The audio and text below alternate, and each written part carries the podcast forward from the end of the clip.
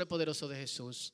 Amén. Recibamos con un fuerte aplauso a nuestro hermano JJ, que tiene un aplauso fuerte. ¿Qué le pasa? Tiene la palabra del Señor en esta, en esta mañana. Gracias.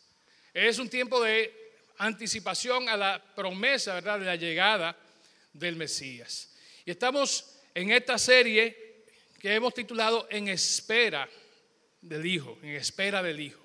Y fíjense, eh, la semana pasada hablábamos de que estamos viviendo en una época, en un tiempo, ante la promesa de que el Señor va a regresar en algún momento. No de que es algo que alguien se soñó, que puede pasar, una probabilidad. No, el Señor va a regresar. Y nos decía en el mensaje la semana pasada Fausto que por eso debemos vivir de continuo en, una, en un estado de expectativa, en una condición de expectativa, porque el Señor viene. Ahora, la gran pregunta fue, ¿cuál es la actitud que debemos tener ante esta inminente venida de nuestro Señor? La respuesta fue muy sencilla. Debemos vivir como alertas y despiertos. Alertas y despiertos. Y esa es una condición muy importante para poder hacer cualquier cosa. Recuerdo cuando estaba como en quinto curso de eh, primaria, o ¿cómo le llaman ahora? Quinto de básica, ¿verdad? Hicimos una obra teatral, una obra de Navidad, y uno de mis compañeros eh, tenía a su cargo eh, el papel de José, ser ¿verdad? El padre del niño Jesús. Parece que mi amigo se acostaba temprano y esa obra, esa, esa vez la hicimos en la noche. Y lamentablemente hubo un momento en que todos se pararon a dar alabanzas al Señor, al niño recién nacido, menos su papá, porque se quedó dormido.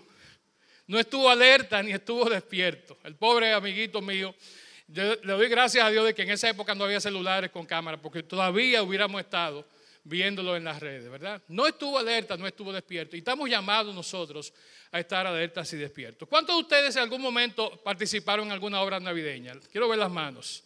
En sus casas también levántenlas. ¿A cuántos le tocó un papel importante, verdad? Qué bueno, qué bueno. Hay muchos que levantan la mano con mucha energía. A otros quizás nos tocó hacer de vaca o de burro lamentablemente. Pero importante porque era algo que queríamos hacer y queríamos disfrutar, ¿no? Así que las obras navideñas son siempre bonitas, se han estado haciendo por cientos de años y a veces hay algunas que son muy originales. Quiero presentarles una porción de una que encontré por ahí, a ver qué ustedes piensan.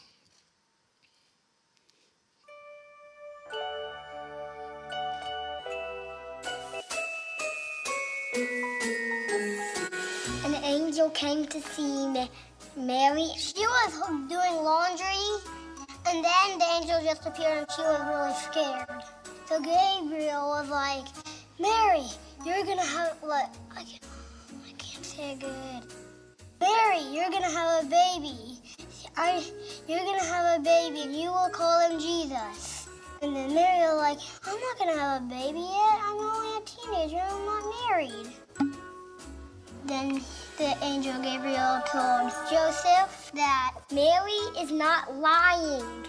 She, you are having a new baby. And so they met up. They went to Bethlehem, which was Joseph's old town. They ride a donkey. oh. A camel. Oh, yeah, a camel. She said, this donkey's fast. They tried to go to a hotel and they asked the keeper um, for a place to stay. The keeper said, We have no rooms. Literally, no rooms. so Mary and Joseph walked away sadly, but then he said, The only place in here in Bethlehem that that you can stay stay is a staple and then he just pointed the way and they followed. When the shepherds were taking care of the sheep, then they saw angels. The angels said, A new baby is get, getting born, who is King of the Jews. The angels were singing.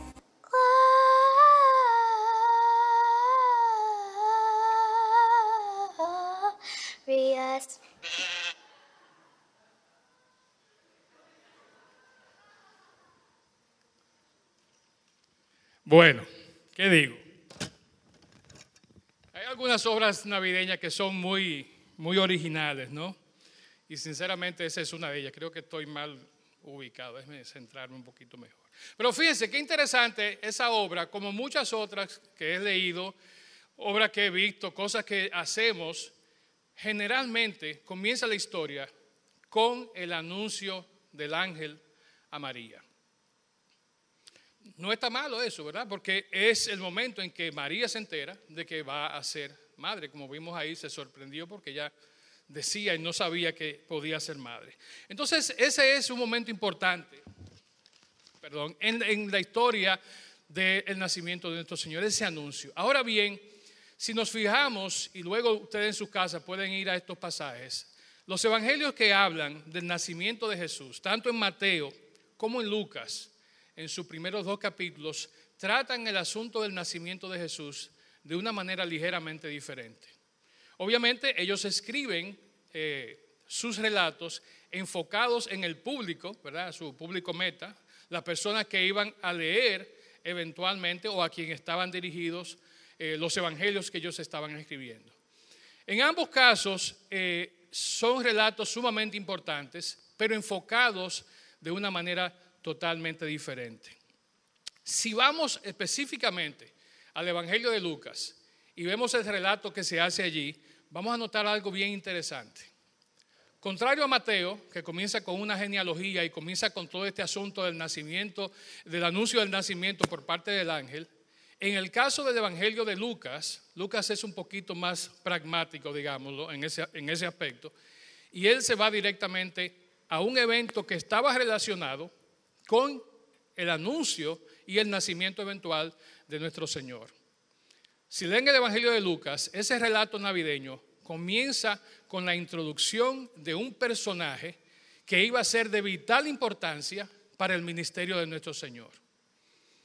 Lucas comienza narrando lo que es el anuncio que hizo el ángel Gabriel, el mismo que fue donde María, pero se lo hace a Zacarías, quien servía en el templo, era un anciano. Él y su esposa Elizabeth igual que Moisés y Sara, no tenía, que Abraham y Sara, no tenían posibilidad de tener hijos. Sin embargo, el ángel aparece a Zacarías y le dice en el Lucas 1, 15 al 17, desde el momento de la concepción, ¿verdad? De Juan, el ángel aparece y le dice eh, al anciano Zacarías, porque él será grande a los ojos del Señor y hará que muchos israelitas vuelvan al Señor su Dios. Será un hombre con el espíritu y el poder de Elías. Preparará a la gente para la venida del Señor. Ese era el anuncio del nacimiento de Juan. Y vamos a ver que desde ese momento y luego cuando María, que era prima hermana de Elizabeth, la mamá de Juan el Bautista, va a visitarlo, hay una química, hay una reacción que ocurre cuando María llega y saluda a Elizabeth, dice la palabra en el mismo Lucas 1, que el bebé que estaba dentro de María, ¿qué hizo? Saltó, se movió. Desde ese momento se establece una relación íntima, estrecha, un vínculo que luego lo veremos desarrollado en la vida de tanto Lucas, eh, perdón, eh, Juan el Bautista como nuestro Señor Jesucristo. Esa era una ocasión importante. Ciertamente el anuncio del nacimiento de Jesús era importante, pero como vemos Lucas lo, Lucas lo precede por el nacimiento de caramba, lo precede por el nacimiento de Juan el Bautista. Vamos al pasaje de esta mañana y quiero que invitarles a que leamos eh, Marcos 1 del 1 al 8. Marcos 1 del 1 al 8 en sus casas lo pueden buscar y está proyectado aquí en la pantalla y lo van a tener también proyectado ustedes en pantalla. Dice así Marcos 1 del 1 al 8. Juan el Bautista prepara el camino, es el título. Esta es la buena noticia acerca de Jesús, el Mesías, el Hijo de Dios. Comenzó tal como el profeta Isaías había escrito. Mira, envío a mi mensajero delante de ti y él preparará tu camino. Es una voz que clama en el desierto Preparen el camino para la venida del Señor. Ábranle camino. Ese mensajero era Juan el Bautista. estaba en el desierto y predicaba que la gente debía ser bautizada para demostrar que se había arrepentido de sus pecados y vuelto a Dios para ser perdonada.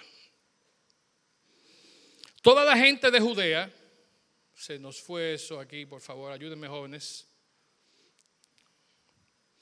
Dice versículo 5, toda la gente de Judea, incluidos los habitantes de Jerusalén, salían para ver y oír a Juan. Y cuando confesaban sus pecados, él los bautizaba en el río Jordán. Juan usaba ropa tejida con pelos rústicos de camello y llevaba puesto un cinturón de cuero alrededor de su cintura, de la cintura. Se alimentaba con langostas, no son langostas lo que usted está pensando, sino esperanza, grillo de los grandes, ¿verdad? Se alimentaba con langostas y miel silvestre. Juan anunciaba, pronto viene alguien que es superior a mí, tan superior que ni siquiera yo soy digno de inclinarme como un esclavo y desatarle las correas de sus sandalias. Yo los bautizo con agua, pero Él los bautizará con el Espíritu Santo. Tremendo anuncio el, de, el que hace Marcos y tremendo anuncio el que hace Juan. Marcos comienza ese pasaje con algo que él entendía era lo más importante. Comienza con el versículo 1 donde decía, esta es la buena noticia acerca de Jesús el Mesías, el Hijo de Dios. No había una noticia más importante que esa, a consideración del Evangelio del evangelista Marcos.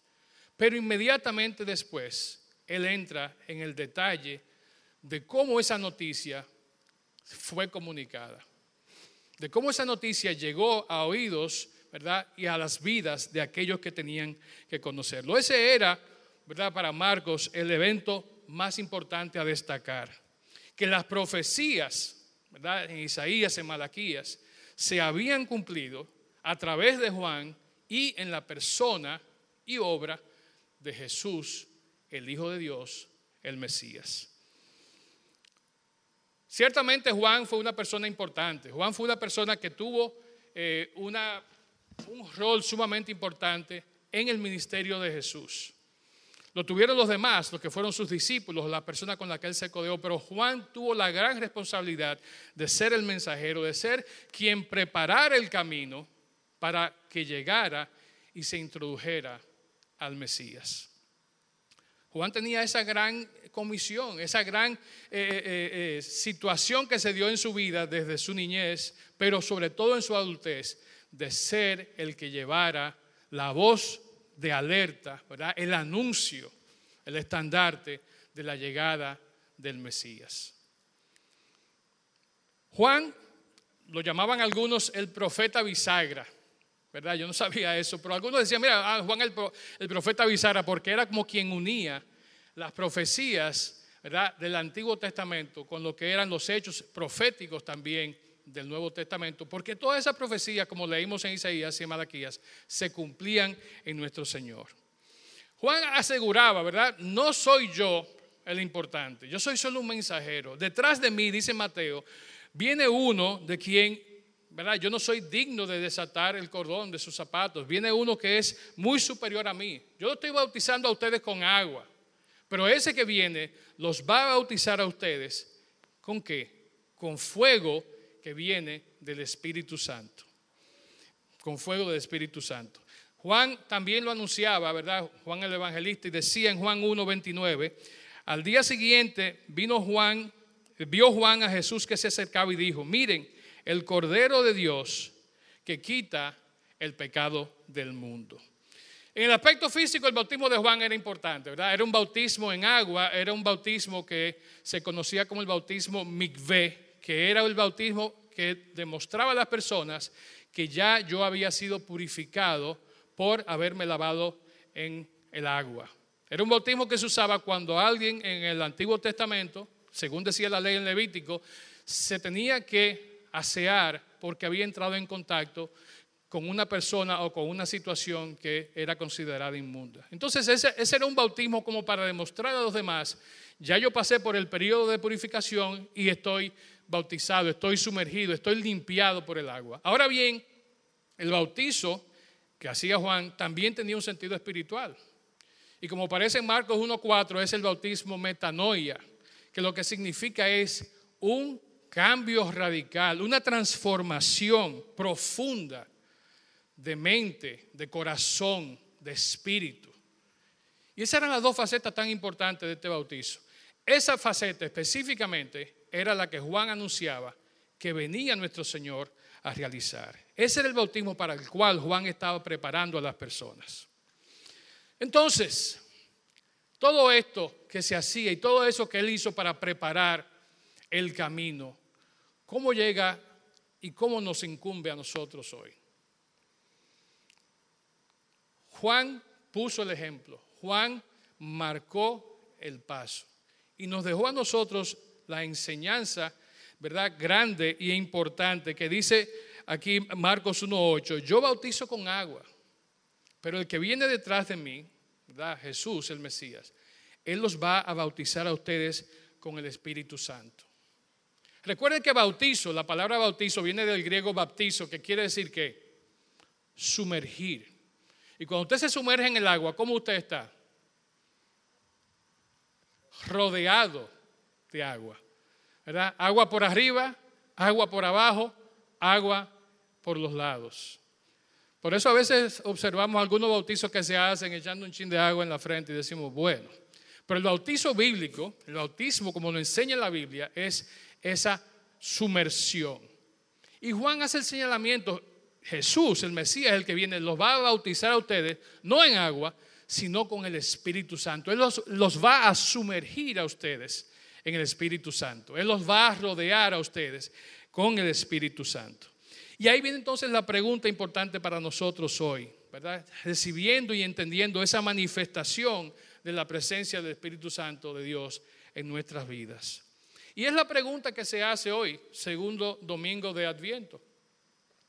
La pregunta es, la que se nos plantea es, ¿estamos nosotros, está la iglesia, estamos tú y yo preparando el camino para la manifestación de Dios?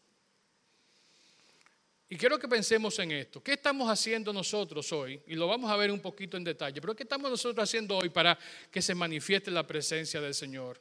No solamente en nuestras vidas, no solamente en medio nuestro acá, sino también en el mundo en el cual nosotros vivimos, en el cual nos desarrollamos. A manera de ilustración quiero decirles ¿verdad? un ejemplo, y es sencillo, es tonto, pero es la realidad. Cuando se va a hacer una obra de construcción, ya sea un puente, una represa, una carretera, por lo general el ingeniero civil que está a cargo de la obra, ponen un ingeniero civil, a veces aquí en este país no ponen a un médico porque es amigo del, secretario y entonces. El médico es el encargado de la obra. Pero vamos a irnos al caso eh, real. Ponen a un ingeniero civil, Wellman. Diego, que son ingenieros civiles, saben de eso. Especie en extinción, como dice Wellman. Pero ponen a un ingeniero civil porque él estudió para eso, él está capacitado para eso. Ahora, el ingeniero civil no se inventa y dice, yo quiero hacer la represa en esta forma. Y le voy a poner florecita porque a mi hija, a Elizabeth, ¿verdad? Le gusta que lo decoren con florecitas. No, hay planos, hay maquetas, hay estándares que cumplir para poder realizar esa obra de construcción. Específicamente, si es una carretera, la obra de construcción, el encargado, el ingeniero encargado, tiene que saber no solamente dónde comienza la obra, no solamente dónde arranca la carretera, sino específicamente dónde debe terminar. Tiene que tener en su mente, tiene que tener claramente establecido cómo se va a ver el trazado, pero hacia dónde y cómo se va a ver al llegar a su destino la obra. De esa misma forma nosotros, la iglesia, tenemos la responsabilidad. Si estamos asumiendo ¿verdad? esta obra, si estamos asumiendo el preparar el camino, tenemos que asumir la responsabilidad de saber cómo se va a ver en su destino final ese camino que estamos preparando. Tú y yo somos colaboradores de Dios. En cierto sentido, si se quiere, somos profeticas. Porque tenemos esa misión de anunciar. Tenemos esa misión de allanar, de llevar, de trazar el camino. ¿Cuál es ese camino? ¿Cómo se describe? ¿Cuál es nuestra misión? Sencillo, ahí está en la profecía de Isaías 40, 3 al 5 que vimos hace un momentito referenciada. Dice así, Isaías 40, 3 al 5. Escuchen, es la voz de alguien que clama. Abran camino a través del desierto para el Señor. Hagan una carretera derecha a través de la tierra baldía para nuestro Dios. Rellenen los valles y allanen los montes y las colinas. Enderecen las curvas y suavicen los lugares ásperos. Entonces, cuando hayamos hecho todo eso, hayamos cumplido con nuestra labor de preparar el camino, dice versículo 5, entonces se revelará la gloria del Señor y todas las personas la verán. El Señor ha hablado. Entonces no podemos decir que no sabemos cuál es el plan, no, podemos saber cuál es el trazado ni el destino, porque Isaías lo viene diciendo mucho antes, 600 años antes de que llegara Juan el Bautista. Juan lo repitió, Marcos lo repite y lo referencia. Y sé que esta no es la primera vez que ustedes oyen que nuestra misión como iglesia, que tu misión de manera individual como creyente, como cristiano, como hijo de Dios, es preparar el camino para el que viene. De hecho, para que el que viene pueda venir, pueda llegar más rápido. ¿Cuál es nuestra misión entonces como iglesia? La, Biblia es clara. La Biblia establece que tenemos una misión muy definida. Y la misión viene todavía más eh, apremiante cuando vemos lo que está pasando en nuestro alrededor. La situación mundial en todos los aspectos, no solamente me voy a referir al tema de salud, sino en todos los aspectos, es una situación de preocupación. Es una situación, quiero decir, hasta cierto punto caótica. Entonces vemos que hay una necesidad de seguir preparando el camino y de seguir acelerando el hecho de que venga nuestro Señor. Ahora, nuestra misión profética, ¿cuál es? Pararnos en las esquinas y decir, en el año tal o en no sé cuánto tiempo, en un momento del futuro viene y va a pasar esto y va a haber calamidad y va a haber todo esto. ¿Qué era lo que hacían los profetas del Antiguo Testamento? Ciertamente hacían anuncios así, pero los hacían en su mayoría de situaciones que iban a ocurrir en un momento muy próximo. De hecho, el doctor Douglas Stewart, es profesor del Antiguo Testamento en un seminario teológico en Estados Unidos, dice lo siguiente, era usualmente el futuro inmediato de Israel, Judá y otras naciones vecinas lo que los profetas anunciaban. Y lo hacían, ustedes saben cómo, denunciando la maldad de las personas, denunciando la corrupción del gobierno, denunciando lo que estaba mal hecho. Esa era la labor de los profetas del Antiguo Testamento. Claro, había profecías mesiánicas, son quizás el 5%, como la que leemos en Isaías. Pero la gran mayoría de las profecías eran de algo inmediato, algo que estaban viviendo, algo que estaban viendo que no estaba caminando bien. Nosotros, tú, yo, la iglesia, tenemos esa responsabilidad. Anunciar las cosas que no están caminando bien. Y haciendo eso vamos a acelerar, vamos a llamar la venida de nuestro Señor a la tierra. Ahora bien, ¿cómo cumplimos esa misión? Y aquí tengo que acelerar un poquito el paso. Así que vamos a ver eh, cómo podemos nosotros cumplir esa misión, ¿verdad? ¿Cuál es la forma de que vamos a preparar el camino? Entonces, hay varias formas de hacerlo. La primera es, vamos a preparar eh, para la predicación mundial del Evangelio. Ahí están las tres, pero vamos a ir a la primera rapidito. Lo primero que tenemos que hacer nosotros como iglesia, preparar para que ocurra la predicación del Evangelio a nivel mundial. La Biblia es clara, nos dice primero ir a todo el mundo y predicar el Evangelio.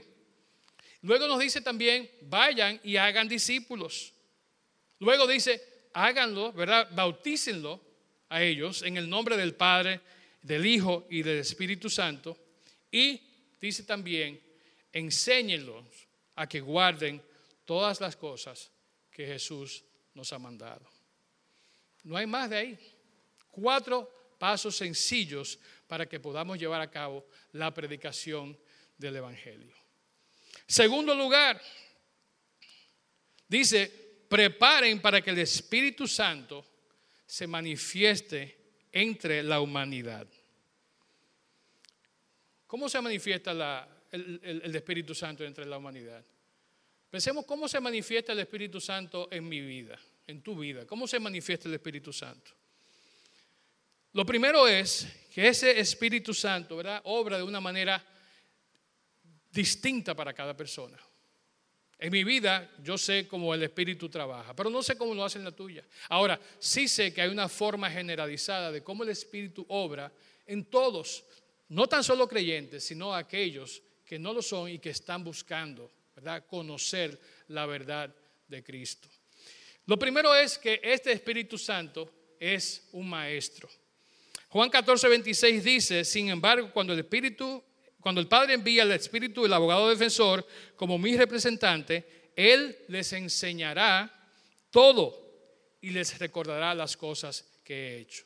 Si estamos aquí hablando hoy, si estamos aquí cantando hoy de la, de la magnífica obra de nuestro Señor, es porque el Espíritu Santo en algún momento nos ha tocado, nos ha capacitado, nos ha preparado para hacerlo.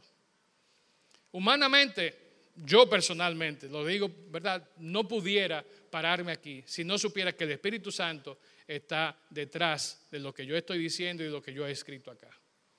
¿Verdad? Esto no es mío, esto no es original. ¿verdad? El Espíritu hace eso. El Espíritu nos ayuda entonces a conocer a Cristo. El Espíritu también nos enseña a orar. La palabra lo dice muy claramente. Nosotros podemos decir palabras, nosotros podemos tener ideas y hacer como los fariseos que hablaban muchísima plepla. ¿Se entiende esa palabra, verdad?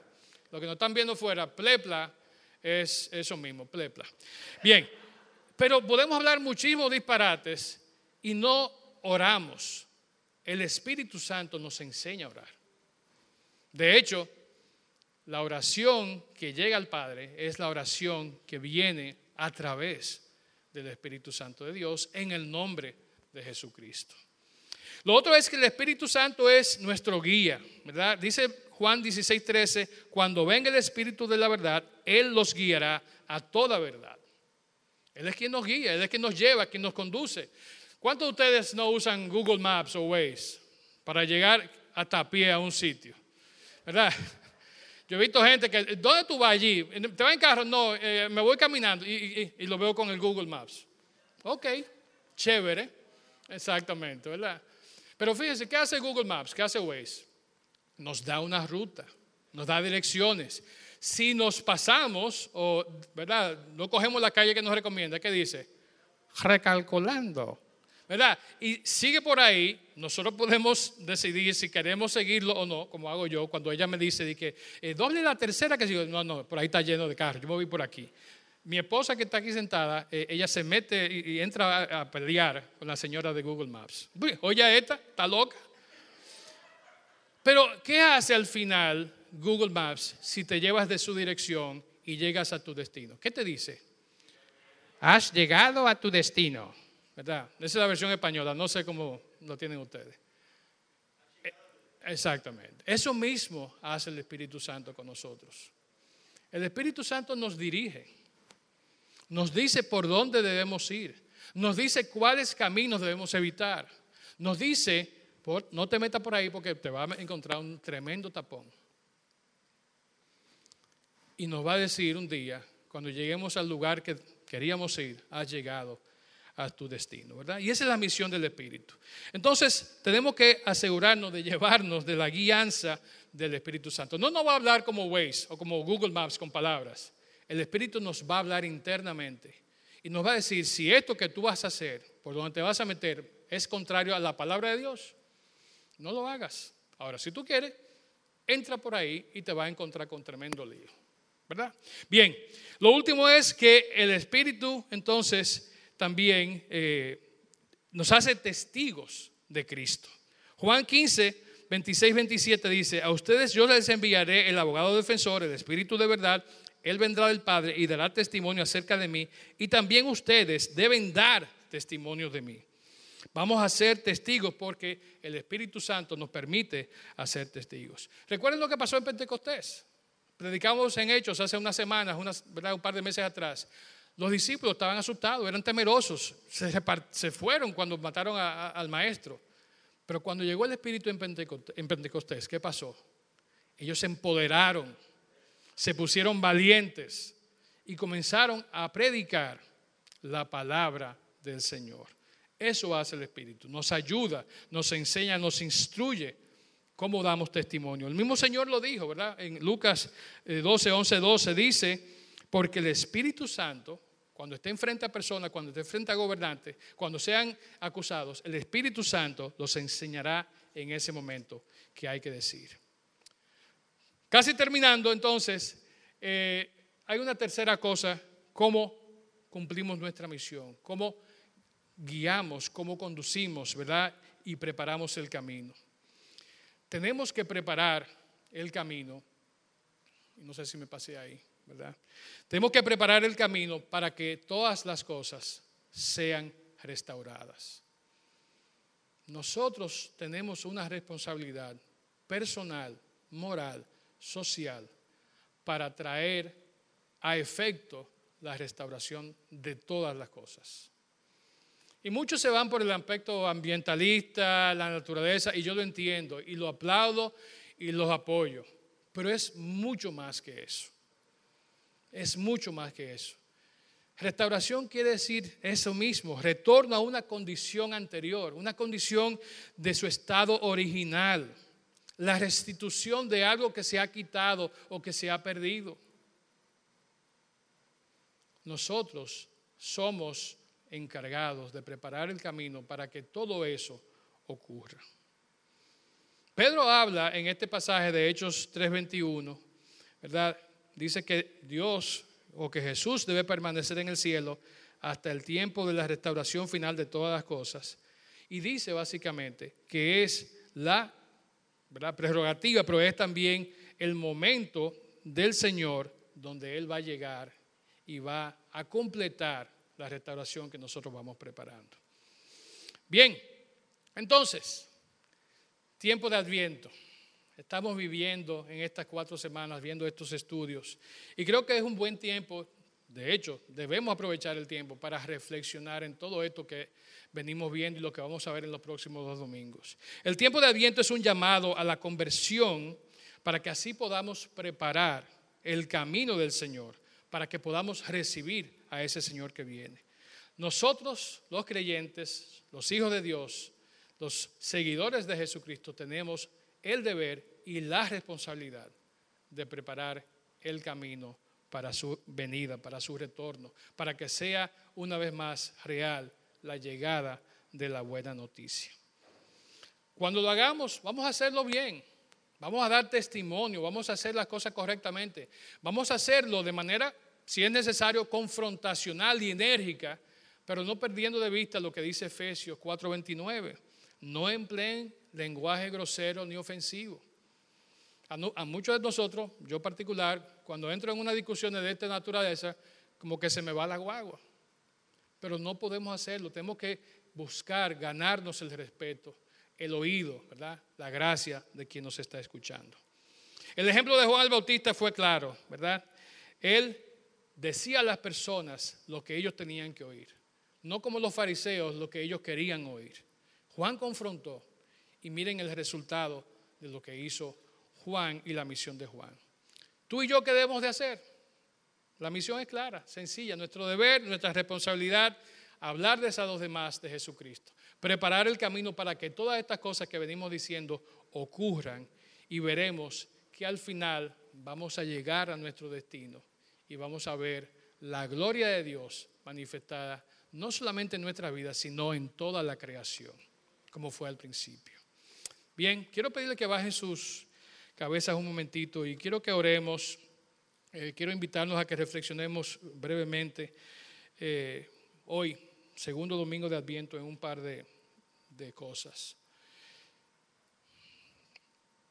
Y quiero eh, pedirle que sí, piensen en esto que hemos hablado, ¿verdad? Piensen en el hecho de que Dios hoy entre nosotros, ¿verdad? Está levantando muchas personas, muchos cristianos que le aman de todo corazón, que le aman a Él, que le aman, que aman a Jesús y que están entusiasmados por el pronto regreso eh, y han aceptado que su misión, que su responsabilidad es preparar el camino. Creo que cada uno de los que estamos aquí somos una de esas personas. Y si no lo somos, debemos de ser una de esas personas. Concluyo con, esta breve reflexión, ¿no? Y quiero eh, preguntarles a ustedes eh, lo siguiente. ¿Estamos haciendo todo lo necesario para preparar el camino que conduce a la manifestación de Dios en la persona de Jesús?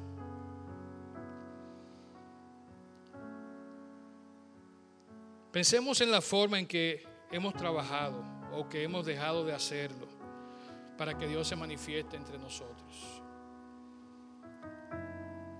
Como oí alguien decir una vez, ¿somos propietarios del Evangelio o somos inquilinos del Evangelio, verdad? ¿Nos duele lo que pasa con el Evangelio o simplemente estamos aquí y si tenemos que ir a otro lugar, lo hacemos?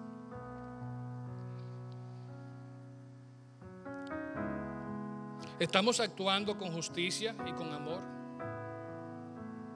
¿Estamos cultivando amistades en el medio de los lugares donde servimos? No solo aquí en la congregación, no solo aquí en la iglesia, pero en cada lugar donde nosotros vivimos nuestras vidas. ¿Estamos procurando tener amigos?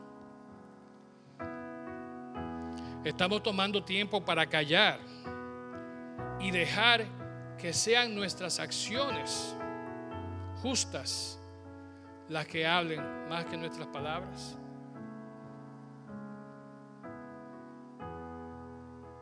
Haciendo esto vamos a preparar el camino. Haciendo esto vamos a hacer que la venida de nuestro Señor sea una realidad y venga pronto. Ya que el tiempo de Adviento es un tiempo en el que recordamos, ¿verdad? La manifestación de Dios en la carne, debemos preguntarnos entonces si hemos nosotros realmente experimentado esa manifestación a través del Espíritu. Porque ahí es donde comienza todo. Ahí comienza todo. Oremos. Padre, te damos gracias porque tú en esta mañana, Señor, nos abres tu palabra y nos muestras, Señor, cómo tú quieres que nos comportemos, cómo tú quieres que actuemos, Señor. ¿Cuál es la misión que tú has puesto delante de nosotros como iglesia, pero también de manera particular, de manera individual para cada uno de nosotros? Te damos infinitas gracias, Señor, porque sabemos que tú estás obrando en nuestras vidas. Te pedimos, Señor, que nos ayudes a mantenernos despiertos, a mantenernos alertas, Señor a tu guianza, a tu dirección. Y te pedimos, Señor, que nos empoderes a través de tu Santo Espíritu para llevar a cabo la obra, la misión que tú nos has encomendado. Gracias por este tiempo de adviento, Señor, que tú nos regalas y por el privilegio de poder meditar, Señor, en la venida, en la llegada y en la obra de tu Hijo Jesús. Pido una bendición para cada uno de mis hermanos que están aquí, Señor, escuchando y los que están en sus hogares también que nos ven en esta mañana. Guíanos, Padre, bendícenos y ayúdanos a ser cumplidores de tu palabra. Te pido todo esto dándote las gracias en el nombre de Jesús.